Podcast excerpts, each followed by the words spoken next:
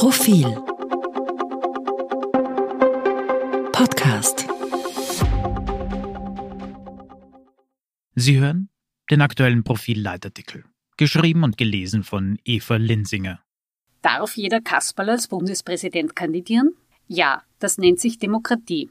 Dennoch, die Hofburgwahl wird zum Gradmesser für Politikverdrossenheit.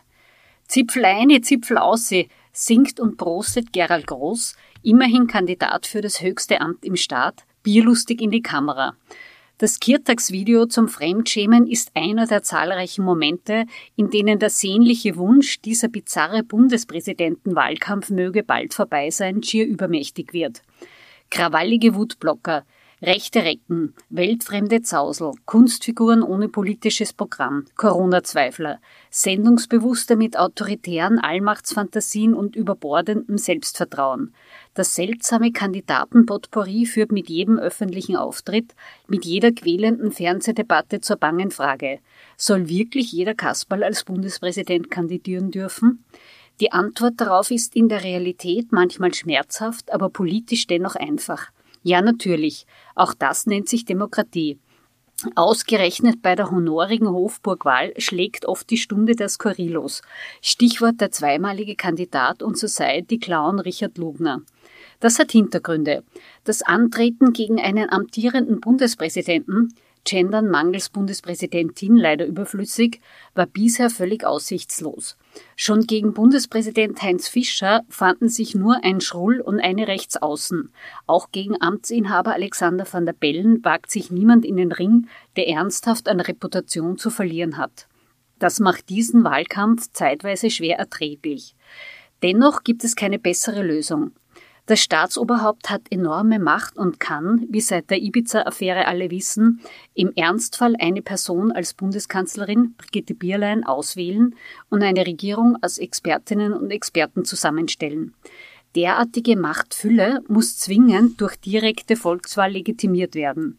Immer wieder diskutierte Alternativen wie eine Bestellung durch das Parlament reichen nicht die Wahl ausfallen zu lassen und den Bundespräsidenten einfach in die Verlängerung zu schicken, geht schon gar nicht. Kurz, da müssen wir durch. Zum Trost, Österreich, die Versuchsstation des Weltuntergangs, Copyright Karl Kraus, hat schon untergriffigere Wahlkämpfe überstanden. Auch bei Nationalratswahlen treten immer wieder politische Irrlichter an. Das hält eine reife Demokratie aus. Auch die dadaistische Truppe vom Team Stronach konnte keinen nachhaltigen Schaden anrichten. Dennoch verfestigt sich aus Zwischentönen und Begleitmusik dieses Wahlkampfs eine gewisse Endzeitstimmung. Nie waren Frust, Zorn und Wut derart weit verbreitet, nie das Misstrauen gegen Politik so tief verwurzelt, nie die Stimmungen ähnlich explosiv. Und zwar beileibe nicht nur bei verzweifelten, abgehängten oder zornigen Querköpfen. Als Panik im Mittelstand, analysierte der deutsche Soziologe Theodor Geiger 1930 die gefährliche Gemengelage aus Abstiegsängsten, Ohnmachtsgefühlen und Zukunftssorgen. Die immer schnellere Abfolge einschneidender Krisen Flüchtlinge, Corona, Klima, Krieg, Energie, Inflation hinterlässt tiefe Verunsicherung. Zu internationalen Erschütterungen kommen heimische Abgründe. Ibiza, Serien an Korruptionsaffären, die Implosion der ÖVP. Ein gewisser Generalverdacht gegen Politik grassiert ohnehin seit Jahrzehnten. Nicht ohne Grund ist Österreich seit 1986, seit Jörg Haider seinen Aufstieg begann, ein Geburtsland populistischer Politik. Wo Politikerbeschimpfung Volkssport ist, fällt der Misstrauensvorschuss gegen die Gaunerpolitiker auf fruchtbaren Boden. Sie, wer sonst, sind seit Jahren an allem Nervigen schuld. Teuerung, Flüchtlingen, schlechtem Wetter, schlechtem Fernsehprogramm. Im Umkehrschluss Wer nicht zum politischen System gehört, kann punkten. Die Bundespräsidentenwahl, die erste bundesweite Wahl seit Ausbruch der Corona-Pandemie, wird zum Gradmesser, wie dominant die Politikverdrossenheit ist. Es ist nicht die erste Zeitenwende, die von einer Hofburgwahl eingeläutet wird.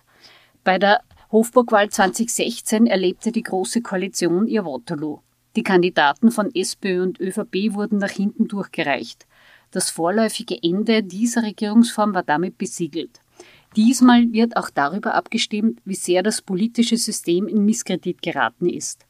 Schon jetzt ist klar, ziemlich. Und ja, dagegen könnten wir etwas tun. Etwa nicht daueraufgeregt hyperventilieren, wenn nicht ständig in Schnappatmung geraten, vermeintliche von echten Skandalen unterscheiden. Oder scharfe inhaltliche Kritik kann trotzdem sachlich ausfallen.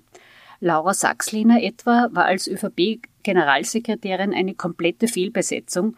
Untergriffigen Sexismus hat sie sich dennoch nicht verdient.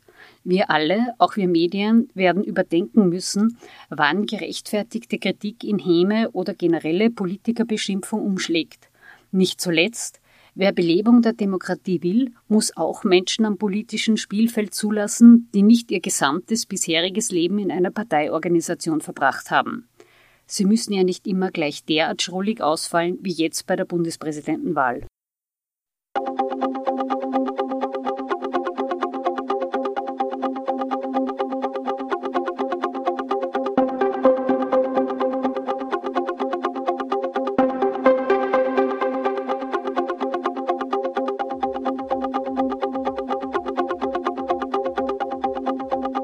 Mehr zum Thema auf Profil.at.